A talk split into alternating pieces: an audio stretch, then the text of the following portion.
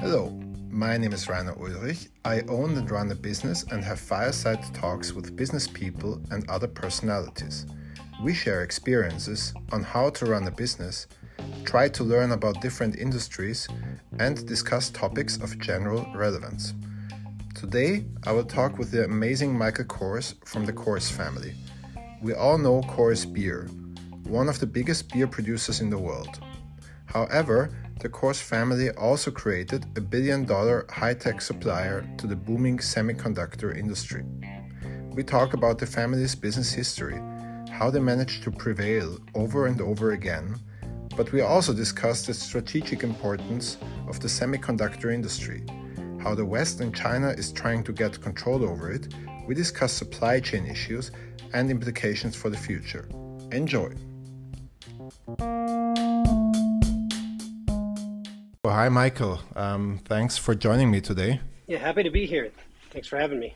May I ask you to introduce yourself? Yeah, sure. I'm Michael Coors. I'm CEO at CoorsTek, which is a technical ceramics manufacturing company and a fifth generation member of the Coors family of businesses. Coors, um, it's obviously a very well known beer brand in, the US, but are you in Europe as well? Yeah, we are. Um, a few, maybe 2014, I think, um, we made an acquisition of some assets, and so particularly Czech Republic, um, Eastern Europe.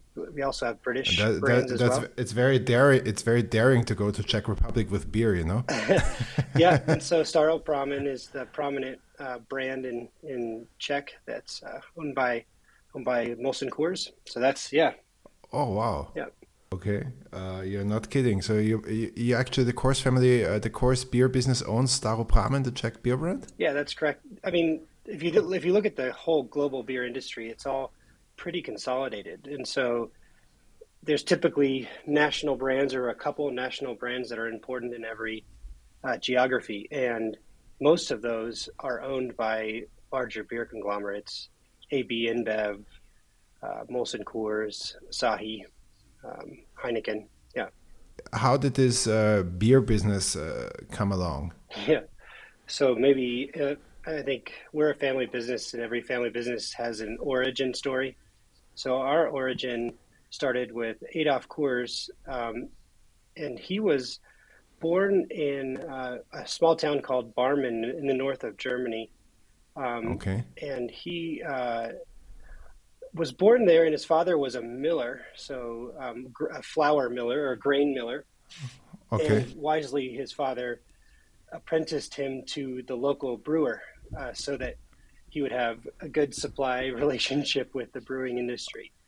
and, and um, but then uh, I think this was in the eighteen, probably the eighteen fifties. Uh, his oh, wow. um, maybe 1860s. His father and mother both died within the same year. He was the oldest of three three siblings, um, and mm. his father and mother both died within the same year. His younger two siblings um, were were young enough; they were actually adopted. Um, initially, um, they were they you know were taken in by the church, but then were adopted. And he decided to make his fortune and move to the West, and so um, he stowed away illegally on a boat coming to the United States, was discovered oh, wow. and paid had to pay his passage once he got to the U.S. Just to recap, yeah. so he was adopted, but he, he, he didn't want it, so he ran away to the U.S.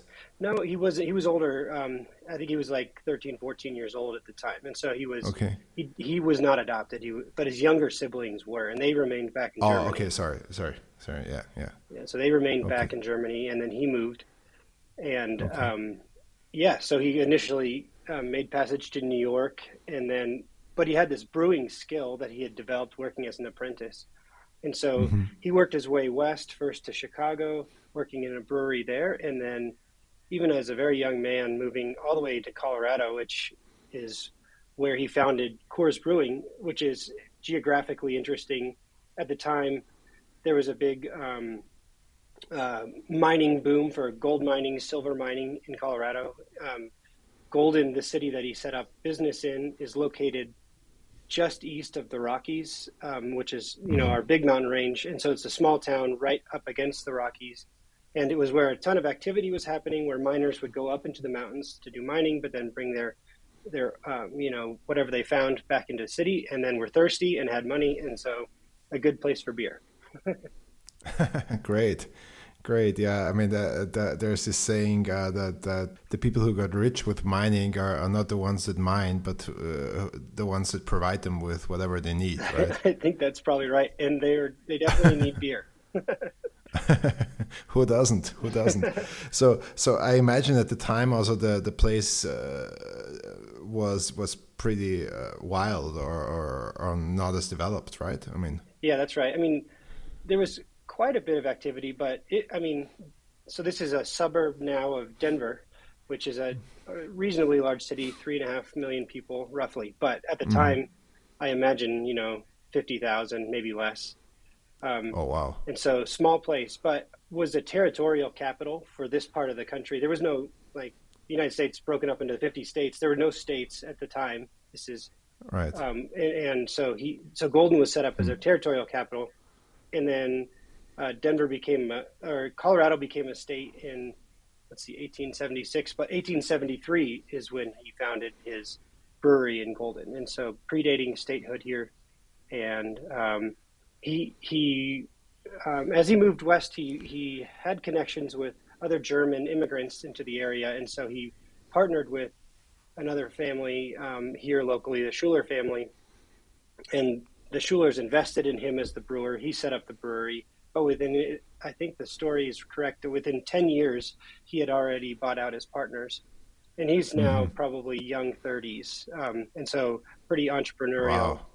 Wow. Um, and he founds a, one of the largest breweries in the United States um, at a very early age, and and found success. And and, and and was it a big company uh, by his time standard, or was it just one of the companies that did beer, one of like hundreds or something? Yeah, it was. It was not large. You know, it was regionally large, very large regionally, right, and right. Um, and he was pretty prominent um, locally, politically as well, and um, but probably not. Um, I mean, not on the grand scale um, for the whole country or world, but it was right. Um, at the time one of the most important regional uh, brewing companies, and so.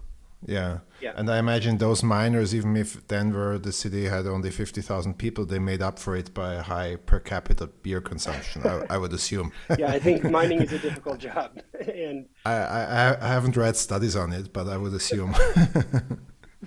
yeah, that's probably right. Okay. So, so your great great grandfather. That's um, correct. Yeah, that's uh, that. That's funny because my um, my great great grandfather he set up a business in in 1868, um, and so five years uh, prior to that, and um, yeah, so that's our family business. That's our family business. Yeah, it's pretty amazing. Um, I'm always struck by the longevity of some businesses. You know, I think I was reading some statistic that public companies in the U.S. Uh, listed on the stock exchange only last in their form on average something like 30 years.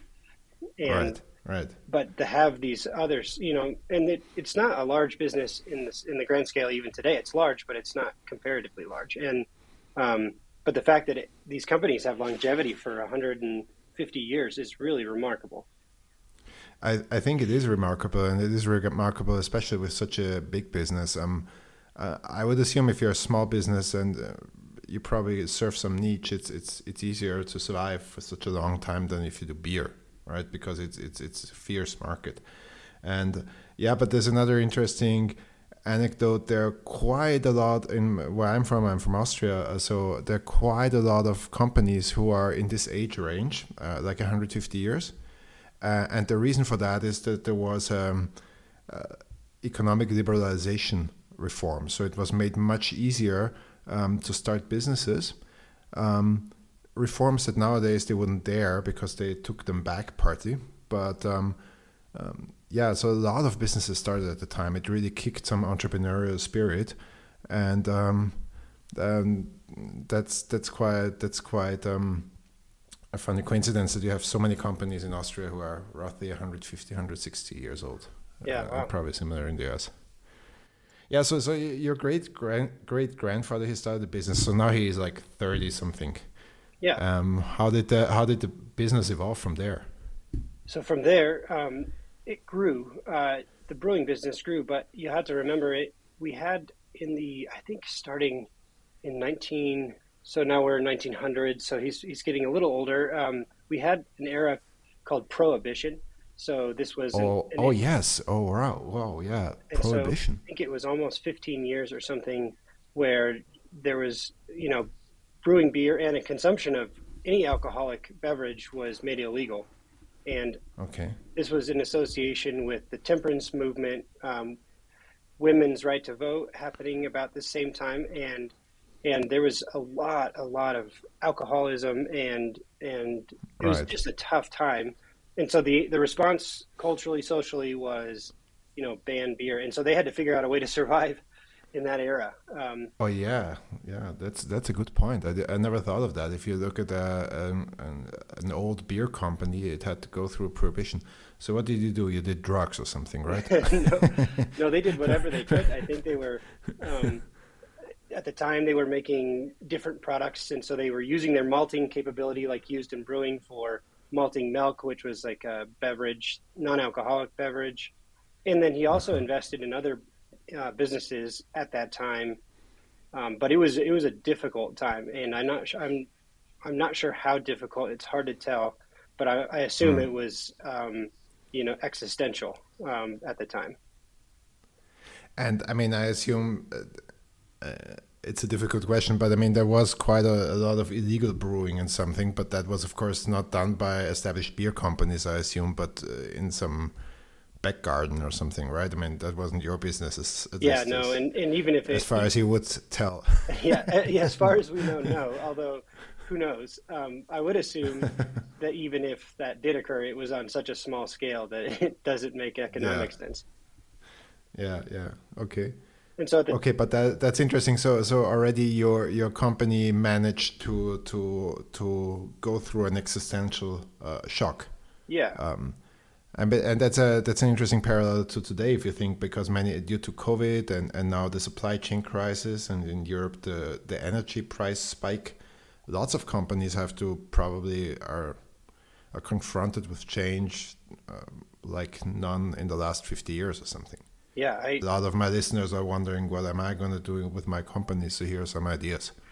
Yeah, I think it's it's it's I think every business has these moments and I mean, certainly during COVID, uh, if you were a restaurant business or you know right. entertainment of any kind, it was existential, and you really had to figure out how to survive. And there, I mean, these these these occur, I think, and you know, great businesses find a way to get through and mm. evolve, reimagine themselves, really understand what they're good at, and then um, the ones that can't don't survive, and the ones that do probably take market share once you know the existential crisis is gone.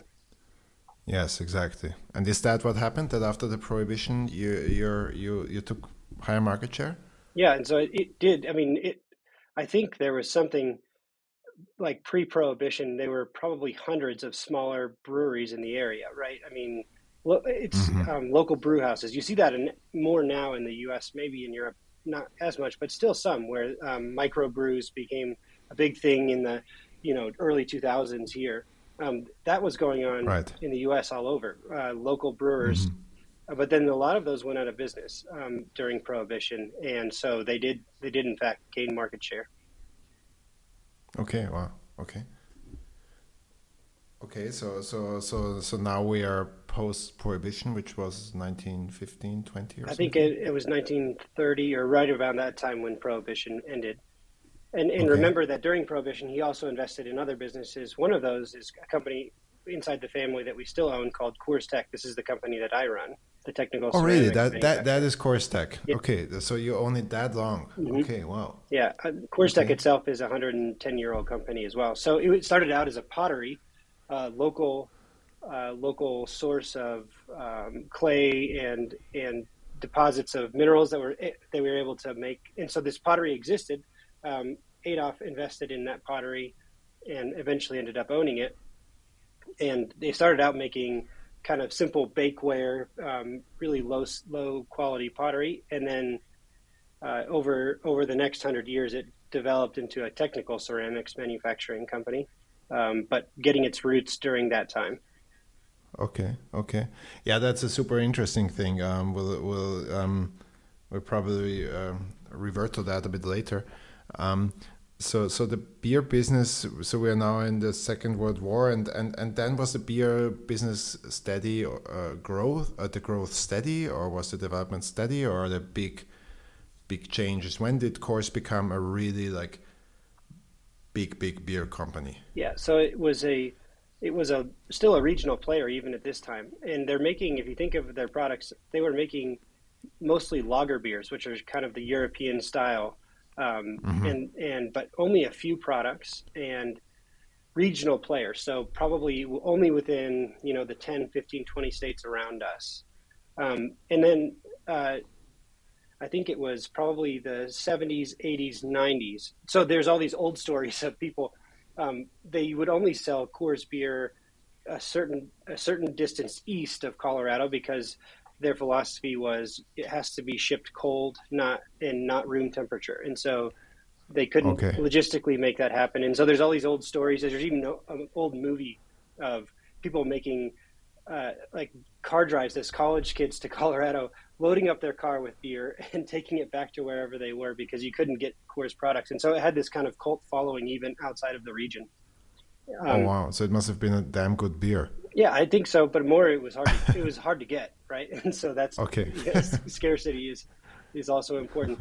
And so the the industry or the the company continued to grow, and um, they they figured out some of these logistics challenge. They also introduced new products, and so they were one of the early um, companies to uh, um, to create the a lighter a lighter version of the product. So Coors Light um, came out, and they expanded the mm-hmm. portfolio mm-hmm. that hit a new market niche. At the time, beer was still growing in the U.S. Um, as a as a industry, people were as a as a consumer base, people were still consuming more beer, and so there was growth there. Um, but then you have larger regional players all over the country, and so you have Coors in this area, you have Miller, you have um, Anheuser Busch, you have all these players, and um, then a consolidation effort started taking hold. Uh, how do you gain scale? How do you actually go international? And this was kind of 80s, 90s, even 2000s. And so, um, also, um, once you're hitting this this era, people are not consuming as much beer. They want more variety again, and so we you see craft craft beer start becoming more important, um, and all the major growth was happening in that category and all of these larger regional brewers started to consolidate. And so there was a consolidation of Coors with Molson, um, Molson, the mm-hmm. Canadian, the Canadian brand, and so they became one company. And then later, there's a consolidation with the Miller brands, and okay. and so then you end up uh, today um, with uh, Anheuser Busch AB InBev, which is the largest um, by far. It's at it's 10x larger than all of the other um, the all the other brewers. Molson Coors, Asahi, Snow, um, Heineken. All of these companies are. We're talking by volume here, and so all the major right. um, all the major volume beer brands now are consolidated fully, and there are okay. not so many moves to be done. And and um, we're talking ev- like most countries in the world. So even South America, Africa, um, even uh, places like North Korea have, uh, a, you know, a, a, specific beer brand that is owned by somebody larger, and so, right, and so right. This category of beer is is pretty well developed. The category in general um, is not growing. Um, beer is. May, may, may, may I just quickly ask yeah, something? Sure. What is the dri- What is the driver of this consolidation? Um, I mean, I, I would, would assume production uh, scaling is, is, somehow limited, right? Because I mean, you you have uh, there's only such a distance that you can viably ship a beer and it still pays out. I mean, I, I would assume you cannot produce uh, and and then ship it for 2,000 miles. It wouldn't pay out. So so what is the the brands are usually regional. I often wondered what are the drivers uh, for this consolidation. I think that I think the driver is you know the the industry is slowing down, but the cash flow is so strong that you can acquire, you know, and then pay down the leverage with cash flows from the business. And so, I think it's mostly just um, market share gains against other global competitors that really drives it. Um, and and what is the advantage of a market share gain? Like if I would be an independent beer company, what what would be my disadvantage uh, versus uh, one of the big chain? I think one, it's it's a it's an you're either acquiring or becoming acquired, right? In in that industry, right. and so um, the market share gains are for those that are publicly listed and competing globally, um, and then they're out looking to acquire the more regional players, and so there's big pressure because they pay good multiples to buy, and then and so that's what happened. Um, um, many of these many of these beers were were bought up. Um, it becomes more of a challenge if you're regional and kind of like really neat. Re, what they discovered with craft is there are some amazing craft brands that are extremely like well known regionally, but they're very difficult right. to scale. So the idea was acquire a craft brand um, and then put it into your portfolio and then sell. Um, there's a, there's another competitive element that's useful to understand, and that's at at the point of sale. And so, if you walk into a local bar, almost anywhere in the world, the tap yes, the I tap think. handles you see are right. controlled, and so it's important to have uh, your distribution at that at that bar, and it pushes tap handles out from from competitors. And so, if you're a local guy, yeah getting one beer in there is difficult because we already use this distribution channel to make it happen. And so that's that, yeah. So there are all ki- there there are all kinds of models that uh, I heard. I mean, and you you'll be able to tell me that um, that beer companies they they would offer to a bar like a vi- wide variety of beers, so the bar would be fine. They have only one person to talk to, so the logistics costs, of course, are lower. But also they would equip the bar with a with all kinds of tools and whatever you need. Um, but then make it conditional on using their beer. Yeah. there are these lock-in effects, right? And so that's so, the game. And so you need to have all the categories that that bar needs to sell, and then now it's one person versus whoever. And in the U.S., it's a little bit complicated because you have two-tier system, and so you you sell to distributors. Distributors sell to um, the bars, but your distribution channel into the bar um, is that's the game, and so um, and that's true at venues. That's true everywhere. Okay. Okay. Yeah, and then of course, if you're not listed in the bar, then then also probably supermarket you won't be doing very well in supermarkets if people don't know you. And, yeah. and and then the same goes with supermarkets. Okay. Yep. So it's probably a sales side. Um, um, the forces that that that uh, favor consolidation are, are probably more sales side than production cost side, right? I mean, yeah, I, I think would so. assume production cost you can only scale them so much. Yeah, and these and these breweries are are large, and they're really um, really automated. They you know the production side is is pretty well understood.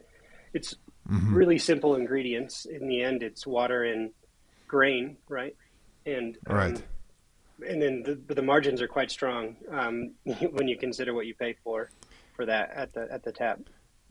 Yeah, you told me that. Interestingly, I didn't know that. I thought beer is, is a very low um, low margin business, but you you told me that margins in, in for beer companies are huge, right? Yeah, they're quite strong, um, and you can you can look them up. You know, any of the the big ones are all publicly listed. You can see what their their gross margins are, and and and they also they can really drive free cash flow, and so that's also you know part of the way that they're able to consolidate and acquire. Okay, but you said the beer market interesting. I didn't know that is, is shrinking, right? Yeah, it is shrinking. Um, people in general are drinking less. Um, in general, on top of everything, uh, people are drinking less alcohol. But really, yeah, okay. they there's people want to be healthier. I think they also. I think there was also a time when, you know, it was just understood. You you go to work, you work hard, you come home, you drink a beer, and now people have alternatives, and so you also have.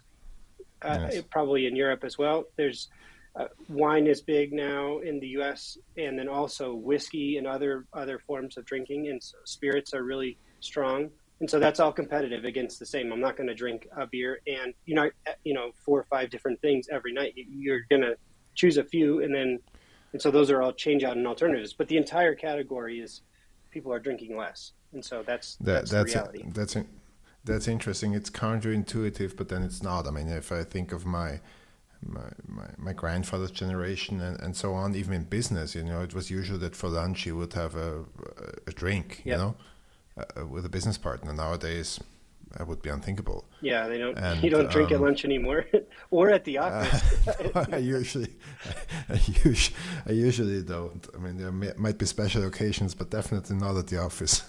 yeah, so it's just a difference uh, in culture, and and that's just the reality. Okay. And is uh, you, is wine doing better than beer? Is is like wine shrinking less or growing at the expense of beer? I don't know the exact stat on wine. I think it is growing, but it's not.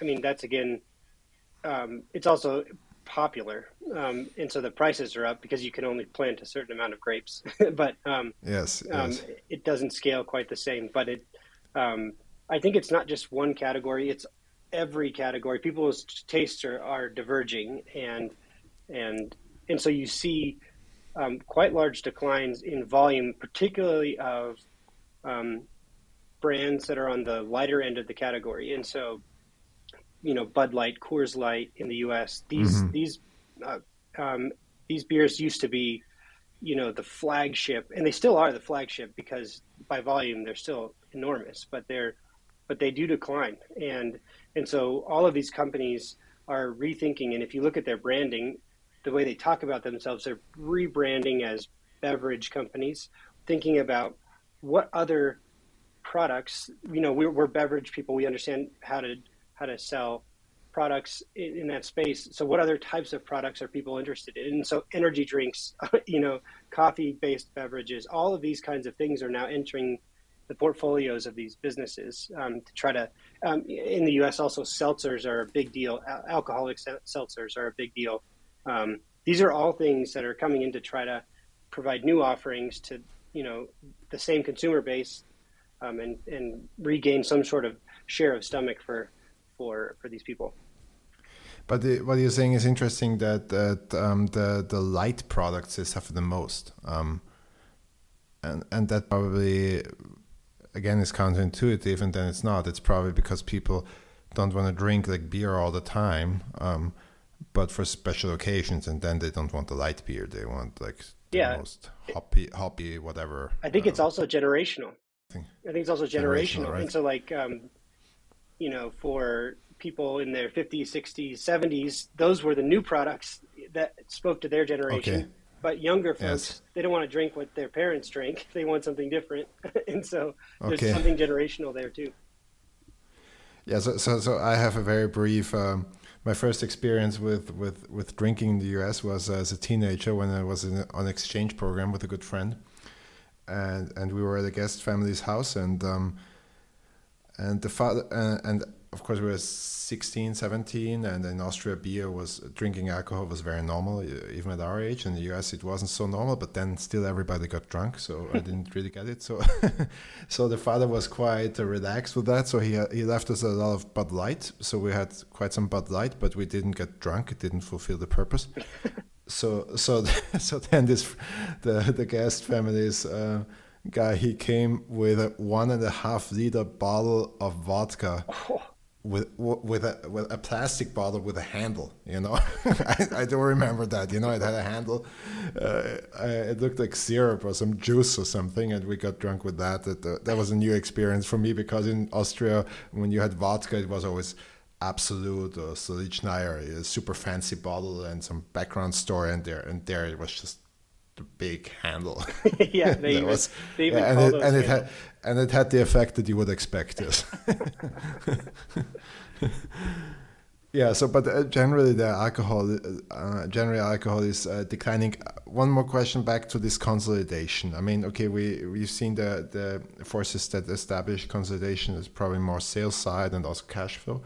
But what do you think is the reason your family's business was able to stand out and become one of the big ones, um, as opposed to many others? Yeah, it's. I think it's. It was intentional. Um, they I think that they were. I'm sure at the time, and I wasn't there, obviously, but they were. They were Right. um, probably taking inbound offers to sell. But there's a strong like attitude in our family. No, we. This is our business. We control it. Um, we operate Right. it, and so um, we'd rather merge with other folks and maintain operating control than than than sell. And many did sell, and um, but but I think it was kind of in our family ethic to not to not sell. Okay.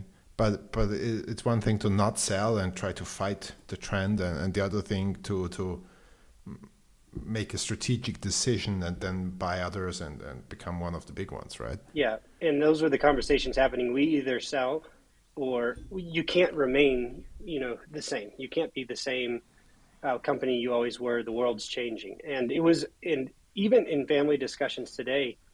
It's a, it's looked at a little bit, you know, it's a little bit sad because in growing is nice, but then we, I mean, the business was great. We had an identity there, and and uh, those were good. Those were good times when when we were a large regional player, and but it's just different, you know. Um, Right. and, and so um, that's the reality of business. Like transforming yourself, you know, it never ends, and you have to respond to the trends in the market, and um, and these things ebb and flow as well. So consolidations happen for a time, and then often, you know, co- industries go through consolidations for a reason, and then eventually they break apart again for other reasons. And so um, it's always dynamic. It never it's never one thing going only in one direction. Okay, okay. So, so what you're saying is that there, there's this certain nostalgia in your family to the times where probably it wasn't necessary to consolidate with all these other brands and, and merge and whatever and just be a regional player. But and and I think that's understandable, right? I mean, it's your family's identity.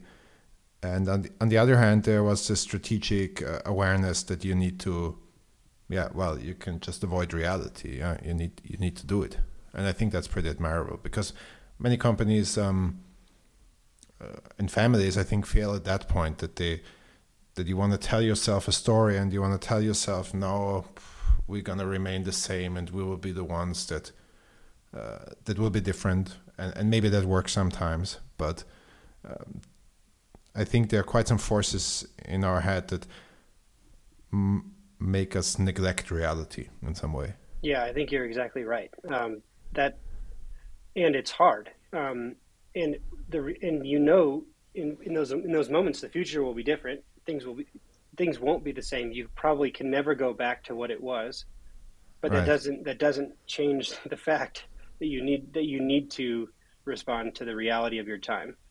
And oftentimes those I think in our family those times come at different generations, right?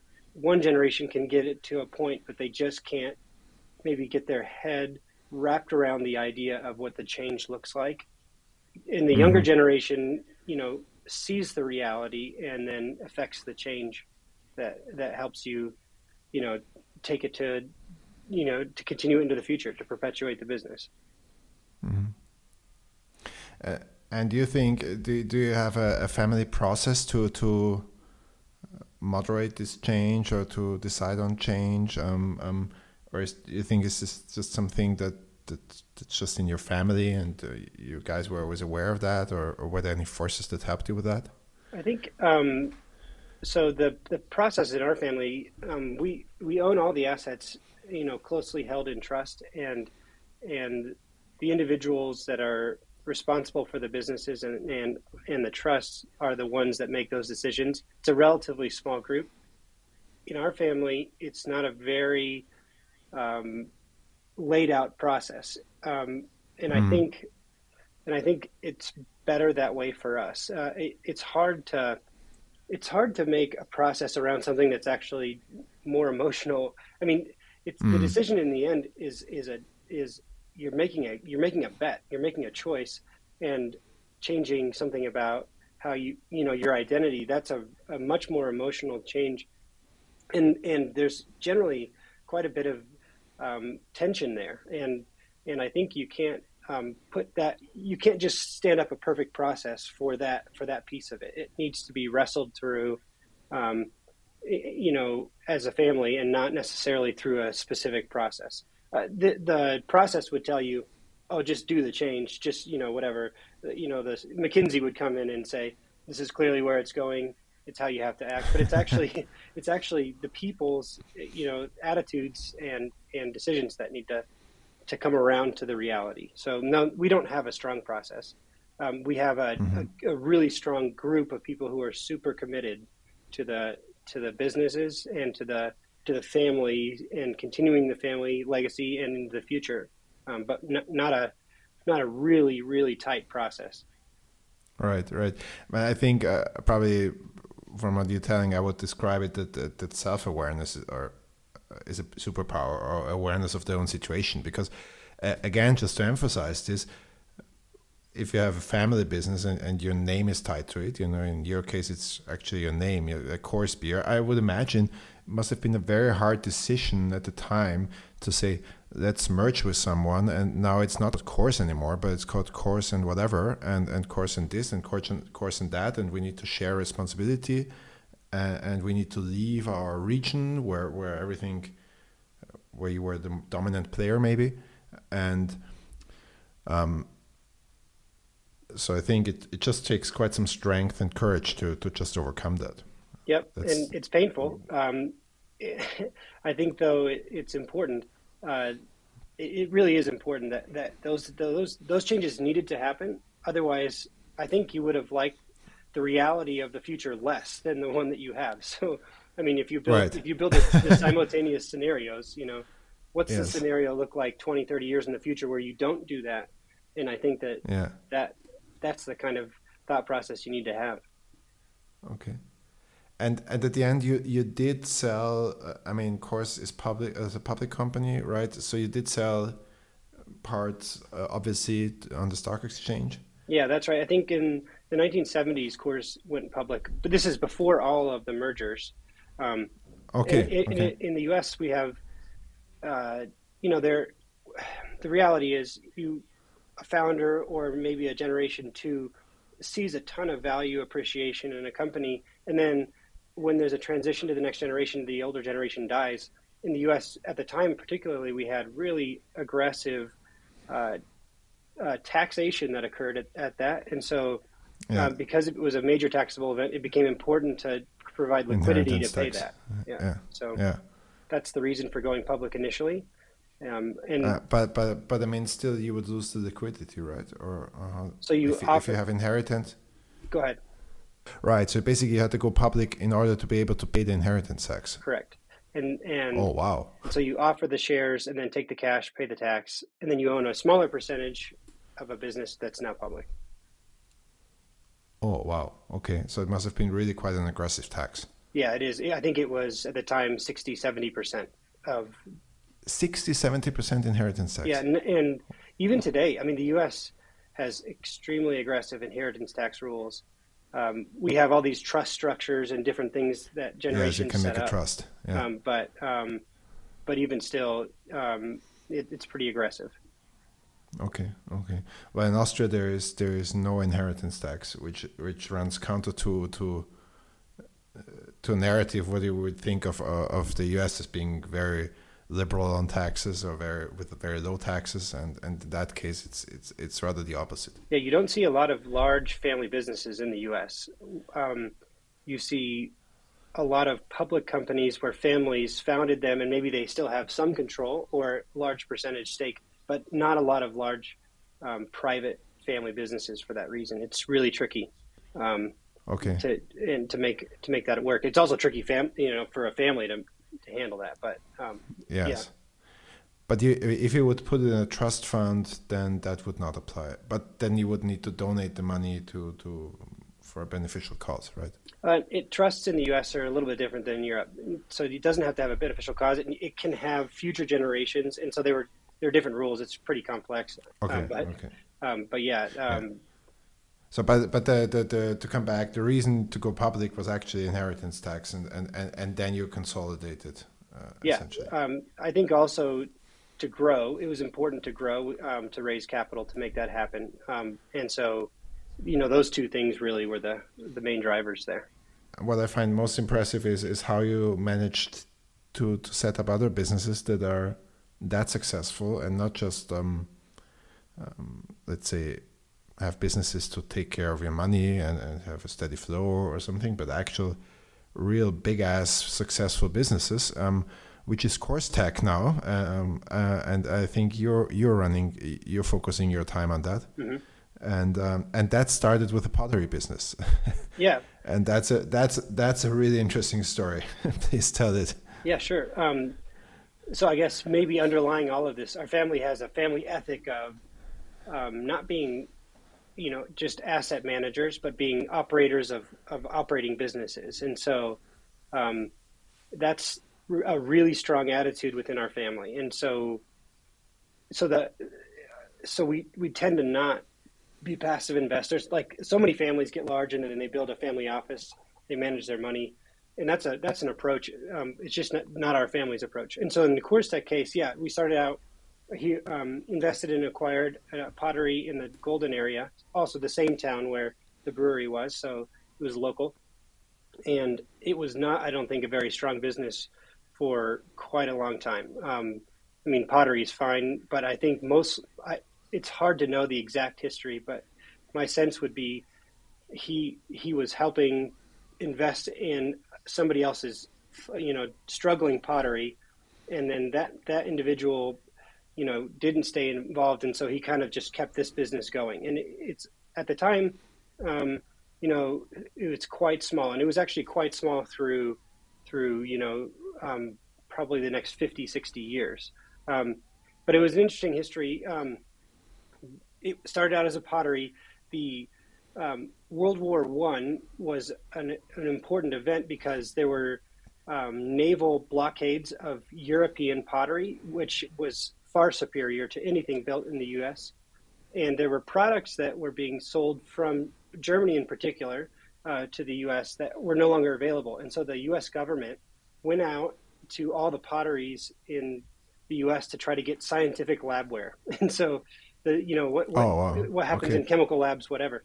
And it just so happened that the golden pottery at CoorsTek, it was called Coors Porcelain Company at the time, was able to um, to to meet that need, and so that was kind of their first more technical product. It's still pottery, but it serves a technical need, whatever. Um, and then what's happening throughout the industrialization of the 20th century, aluminum manufacturing begins to happen in mass. They discovered the process for creating aluminum affordably. And aluminum is a metal, ceramics are a metal oxide or a metal nitride, whatever. Um, and so a byproduct of, of aluminum manufacturing is also the large production of aluminum oxide, which is our kind of main, still today, one of our main materials. Um, and so you see the ability to get the raw materials to build more technical products. You also had the need throughout the 20th century as you had the automotive industry really taking off, you had defense products really taking off, you had semiconductor products really taking off. All of these niche needs require ceramics, and the reason you need ceramics is because um, a metal or a plastic, something, um, some, you know, there's a, there's a technical need for it. So uh, the, the, the temperature regime where whatever your building operates in is too high, or there's a chemical corrosion, or you need electrical um, res- right. resistivity properties, all these properties um, produce the need for ceramics. And so the then the so basically ceramic ceramics in the pro- like in, as a tool in the production process to to manufacture steel, uh, uh, aluminum, uh, and and all kinds of stuff, plastics. Yeah, in the end, most of it is is actually components in in a larger system. And so we don't have very many end products today that actually sell to consumer demand. There's very few. Um, yes. Most of them are subcomponents in the manufacturing or actually the product of something else. And so, in a, in a machine, let's say there's a small part in a machine that is ceramic, and you produce this part. Exactly. Like so, in a for, in, in a typical car, there are probably 30 ceramic components, and and many of those we make ourselves. And so, it's things like um, uh, insulators in an engine. You know, you have thermal barriers in an engine. You have um, you know the all the little motors that make your windows your, your mirrors you know open and close your seats move forward and back right. those require ceramic components uh, bearings um, mm-hmm. um, things like that Okay, but also in the machinery to produce stuff. Correct. So, like in our largest industry is the semiconductor capital equipment market. So, all the semiconductor conductors that get made by Samsung or TSMC, um, these are you know large. You know they make wafers. They chip. They cut the wafers, make them into chips. All of the the chamber components that are required to create uh, those integrated circuits require ceramics, and so that's because uh, they're they're happening at really high temperatures. They're happening with nasty gases to make the etching process to create the wafers. Um, that kind of thing requires ceramics because metals and plastics, other materials won't survive. Mm-hmm.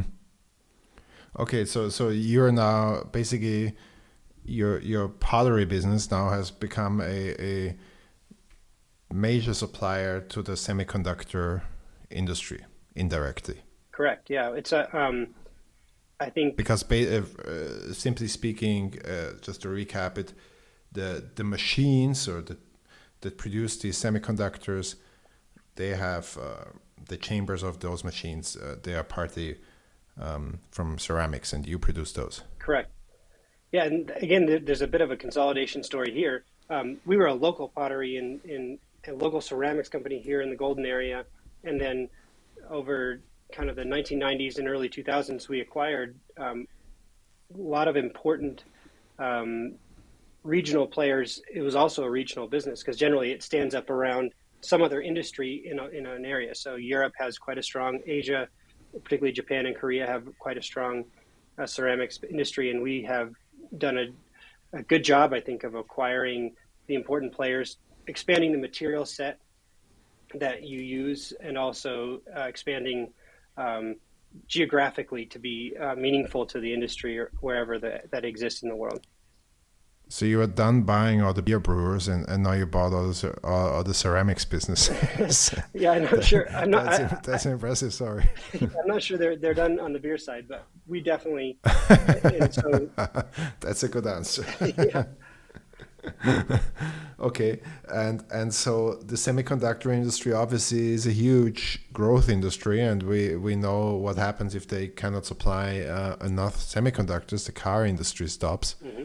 Uh, which is still a mystery to me. I would need a different podcast because I would assume they are willing to pay so much money for those semiconductors. Why, uh, why can't they get them shipped for cars and, and uh, cut them somewhere else. But quick, there must be a reason. It's a quick answer, but the reality is Samsung and Taiwan Semiconductor, the two, in my opinion, two of the most important companies in the world because, like you said, automotive can't get parts, other machinery can't get parts. Um, the reality is it, it's it's physics and capacity. I mean, Semiconductor installed 109 billion 109 billion US dollars worth of new capacity last year, and that still wasn't enough. I mean, the, the scale wow. the scale of the need you're you're dealing with steel buildings you know can, engineers all of these things are, are it's not software yet it becomes software later it's easy to scale software but you need the physical stuff to make that happen and you just can't produce it fast enough because you didn't have the industry set up to expect 30 or 40 percent growth year over year so, so it's a bit like with the vaccines. I mean, I once did a podcast on why the vaccines can't be produced faster, um, and yeah, at some point, uh, even with all the money you want to throw at it, I mean, there's just there's just limitations. No, what I mean, my my point was also what I don't understand. Let's assume that semiconductors uh, in a car cost, let's say, 500 euros. Mm-hmm. You know, are worth 500 euros, but because they are missing, you can't ship a car worth 40,000 euros. Right. Yeah. and, and, and, and I would assume that the car industry would say that let's pay, instead of 500 euros, let's pay 4,000 euros or 5,000 euros and just add it to the car price.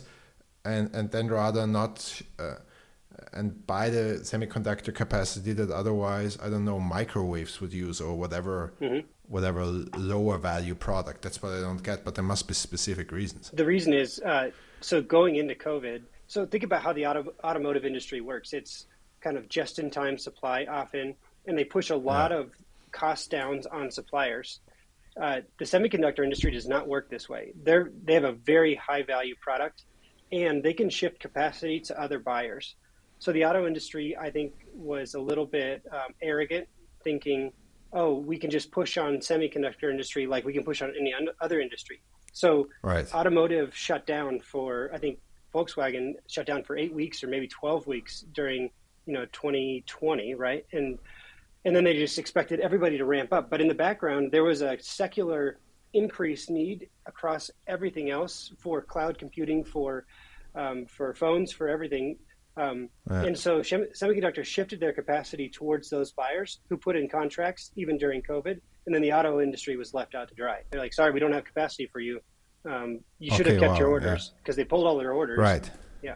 So they just canceled their orders and they should have said, okay, uh, I'll keep paying you the semiconductors. Yeah, just, just keep shipping. Them. We, we, we, store them. Yeah. yeah. exactly. But they chose not to. And that's, I think, uh, that's just a way, a little bit of a, an old way of thinking about your supply chain in the automotive industry is being, you know, is being held accountable. Yeah. like they're not the only thing that matters anymore. Right, right. I think that's a lot of um, this uh, COVID and, and, and the supply chain crisis now has uh, led to a big shift to of power to suppliers, mm-hmm.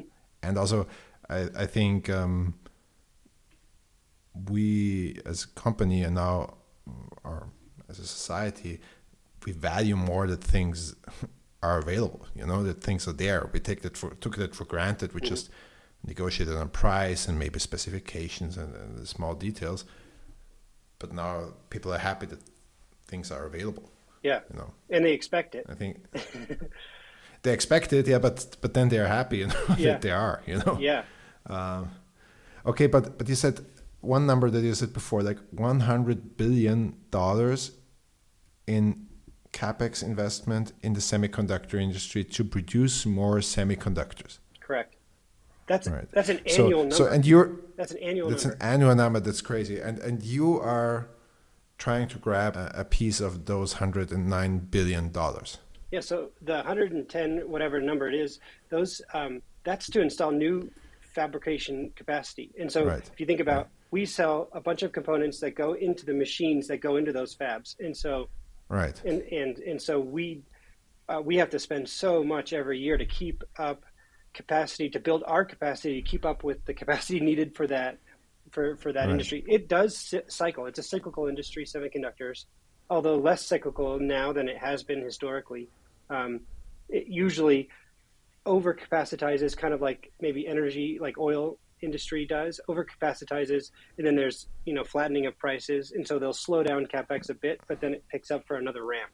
And so, right, because we keep finding new needs for semiconductors. Right now, everybody's going 5G, so that takes a ton of semis. So 5G is happening. You also have all the cloud uh, work that was done over the last five, ten years. And so right. we just find new needs for, for semiconductors, which is great for us.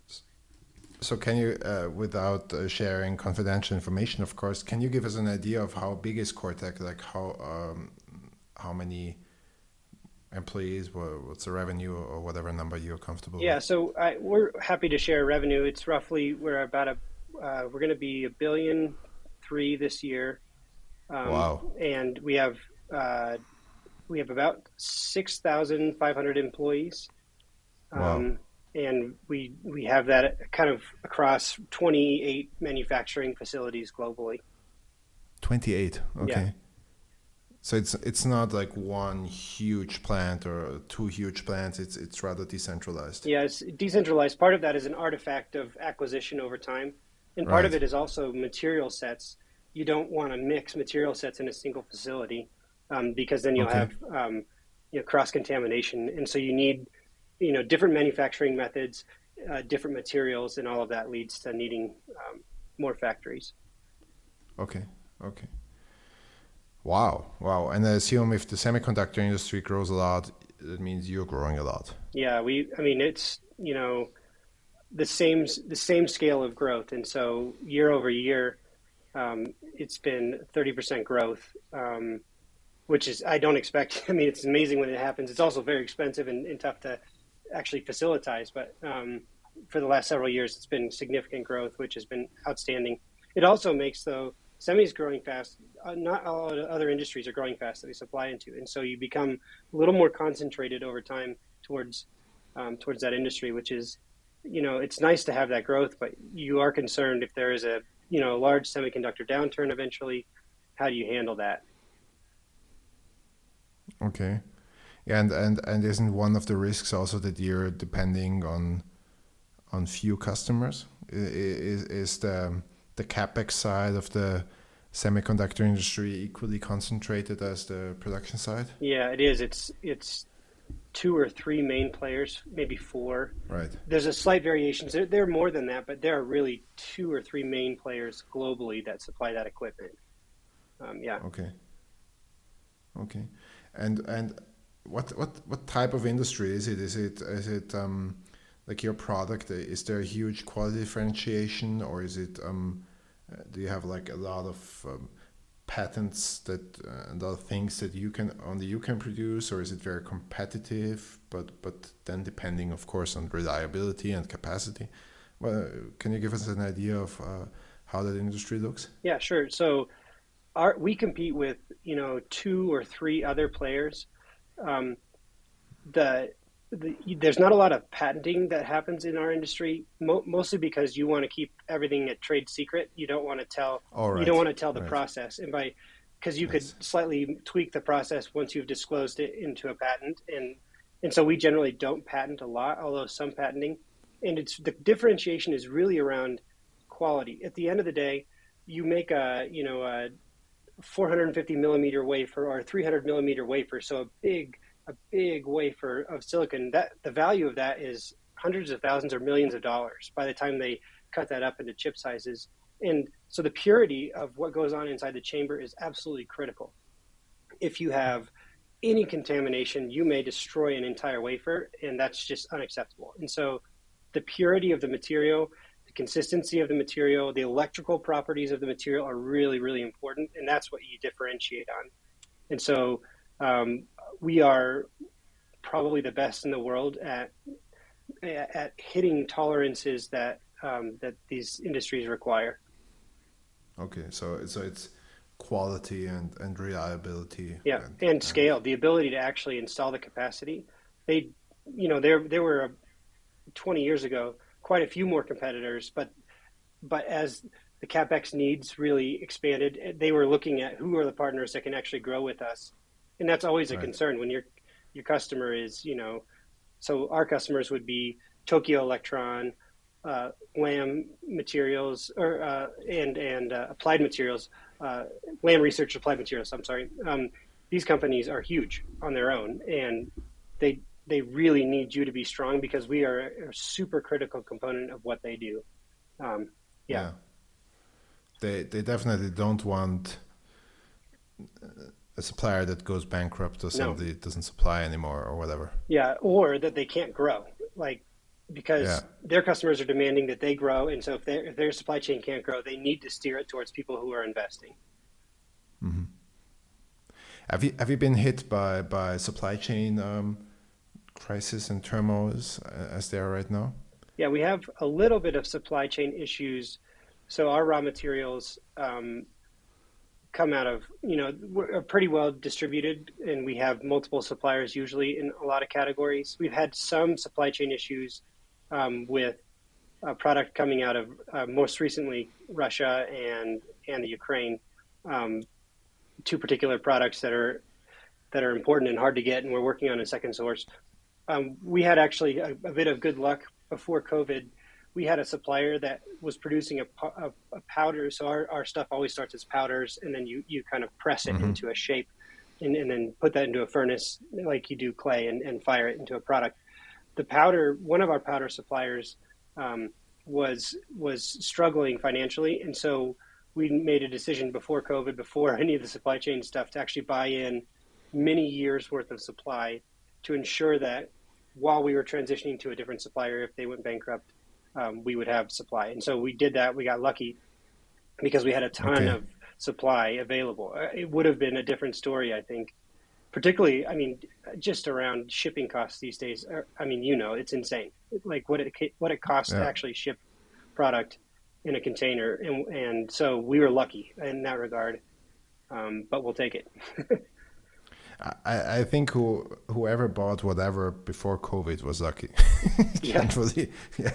I mean, uh, very few things that you shouldn't have bought before that. Um, and uh, I think also my big learning in, in business, we, we made a lot of right decisions to to to buy stuff early and to do stuff in time Mm-hmm. and, and not to wait and so on. But of course, we also missed some of those opportunities. So so that's my biggest learning.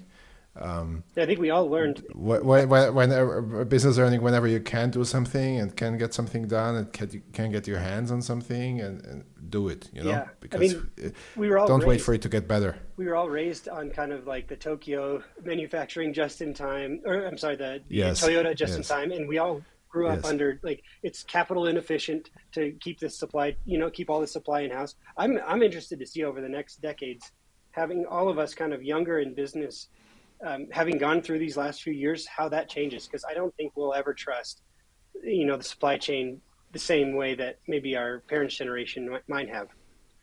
No, no, no. I mean, we our company's philosophy uh, and my philosophy was never kind of like that. All this super just in time. I never really got that. Like this working capital. Of course, it's important to keep it down, but yeah, let's not overdo it. But I think it has definitely changed a lot, uh, and you. I think what it also will will help. It will help um, companies that perform well, that are reliable, that in the crisis did their jobs, um, because I think uh, customers value uh, quality and reliability and sustainable uh, and flexibility more um, than in the past. They took that part for granted. I think probably this will wash off uh, over or after some time, and after 10, 15, 20 years, we won't remember. But for a while, I think uh, supply chain security will be will be much more important. Yeah, and you were saying it earlier. Suppliers have more power now than they have in the past. I mean, this is the time to be raising prices. It, I mean, this is the time when you can go in and say, "Look, we're we're there for you, but you need us to be a strong supplier, and so we need to be able to get our portion of your you know profit margin pulled back into the supply chain. We need to be profitable at this level uh, to guarantee supply long term. And I think I think um, down the supply chain, people are realizing, yeah, this is important, more important than being maximizing your profit at the final end. Having a really strong supply chain, so you know, all the way through is really important. Yeah, yeah. One more thing, when you we look at supply chains, I mean, obviously there will be quite some efforts um, to to to to make the supply chains less dependent on Asia, especially in the U.S. and hopefully in Europe too. I really hope for that. And I would assume the semiconductor industry is heavily dependent on Asia, right? Do you see a lot of things going on in the U.S. to to to build new uh, manufacturing sites and new capacity? Hopefully, of course, with your equipment.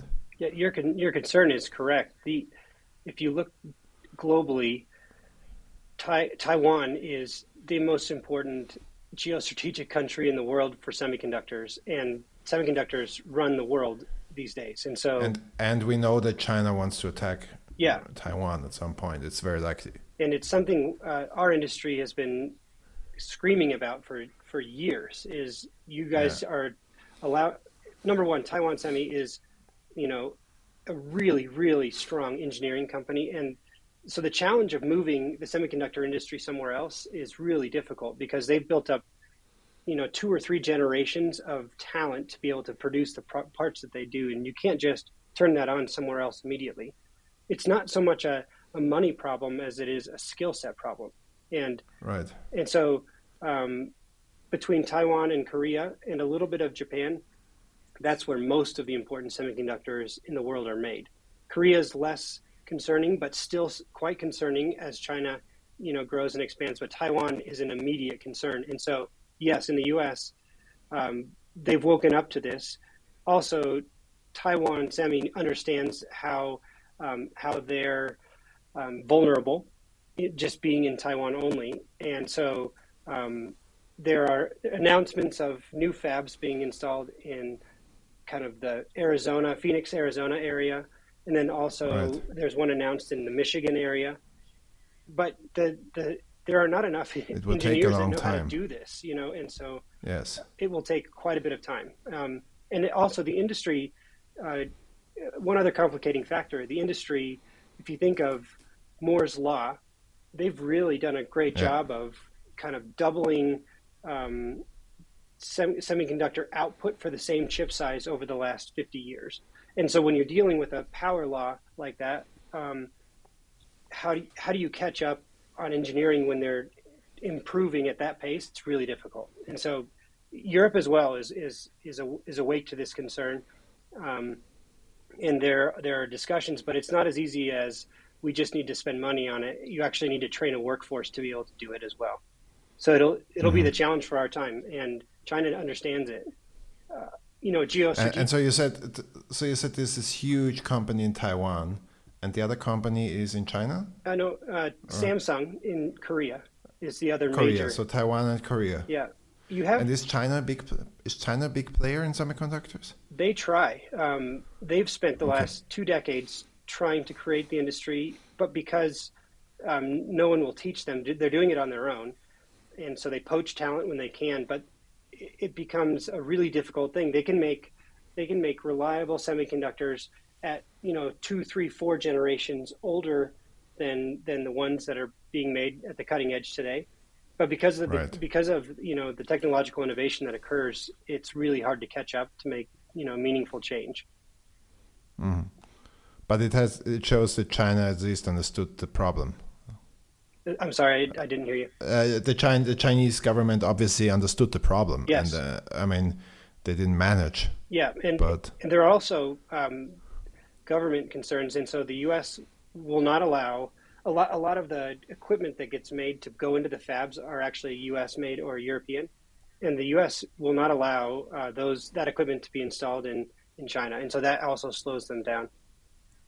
Right, right. So there's some strategic efforts to stop China from doing that. Yeah, but also, I mean, but I mean, if China, if China, if if let's say, as Putin attacked uh, Ukraine and that had repercussions worldwide, I mean, what would be the repercussions if China attacked uh, Taiwan and uh, and the semiconductor industry came to a halt or, would, or wasn't able to crippling. ship goods? Or, it would be crippling. It would be crippling, right? Yeah, and so, but the, it's complicating though because you can't do what Putin's doing in Ukraine and and actually have a strong semiconductor industry after it. What they would want, it's the crown jewel yes. of the world, right? So you can't just go and bomb and and level Taiwan and then have what you want out of it. So it's complicated.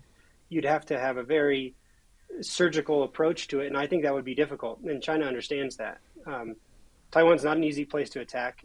It's not an easy they, there's not obvious landing areas where you could bring troops, and so it would be a very tricky task. But you're right. Yeah, but that's that's a problem with these dictatorships. There are very obvious things that that, that made it a very uh, strategically stupid idea to attack Ukraine for Putin. I mean, of course, uh, from the, not to talk about morals and, and the terrible effect uh, for Ukrainians, but but even strategically, there were very obvious reasons uh, why he shouldn't have done that for strategic reasons of self-interest.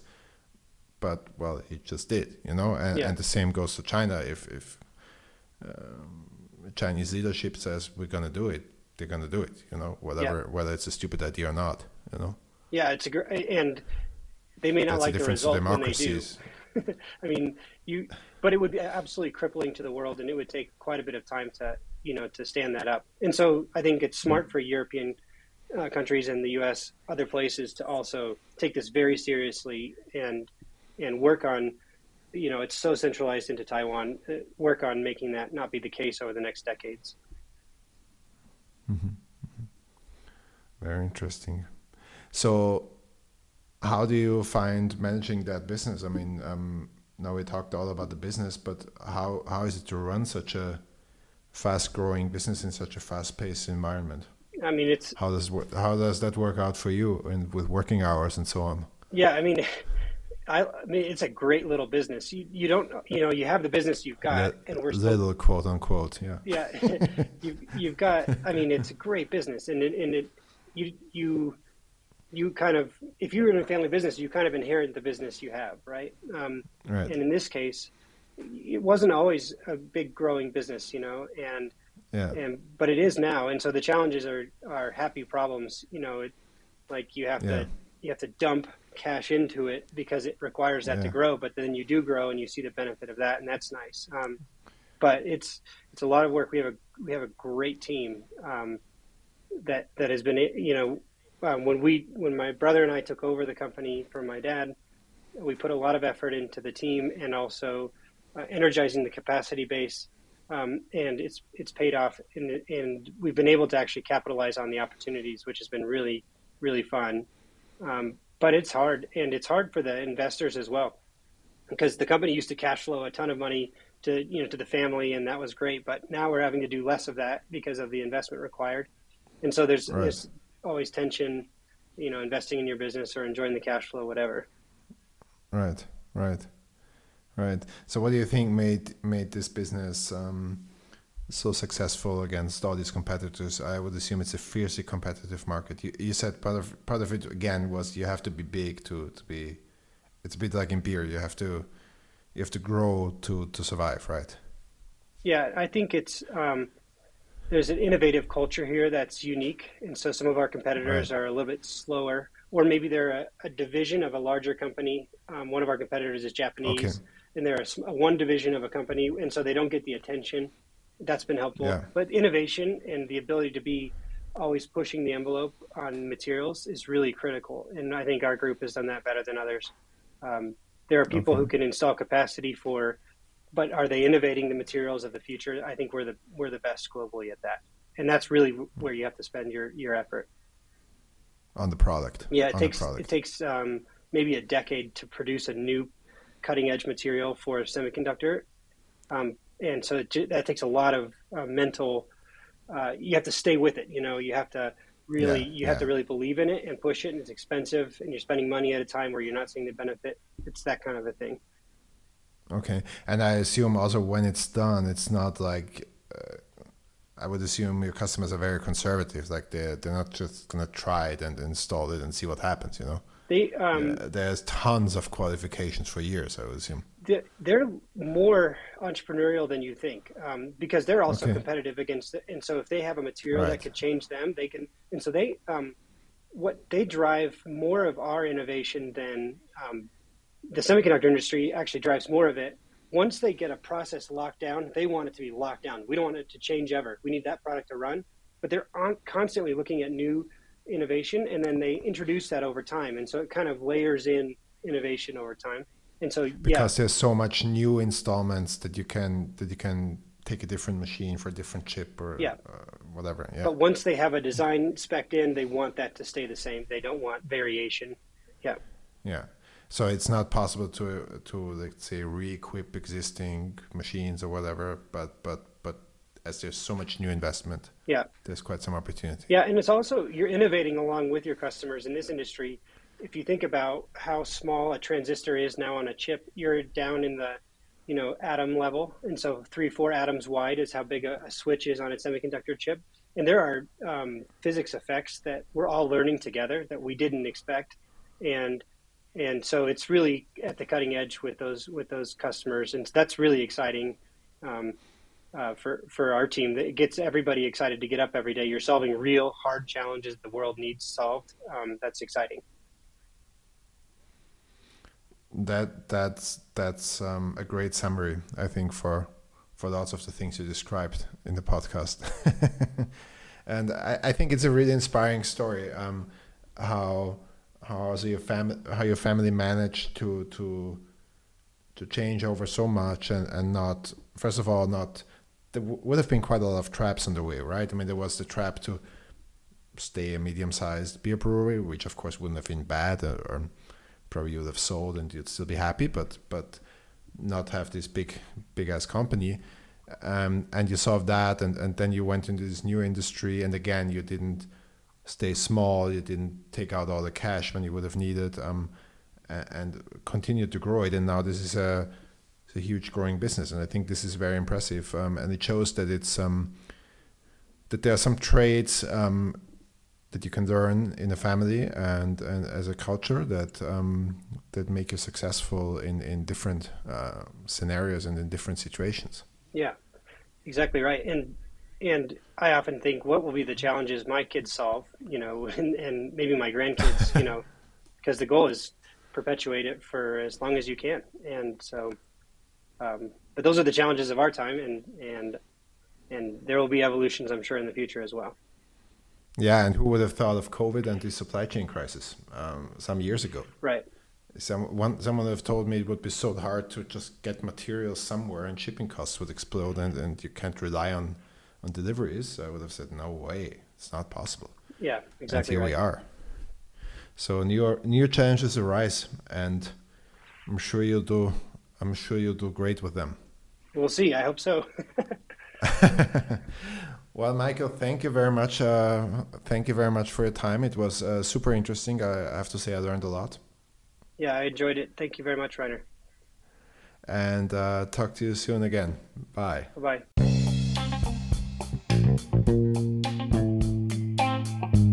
Businesses must adapt to new realities.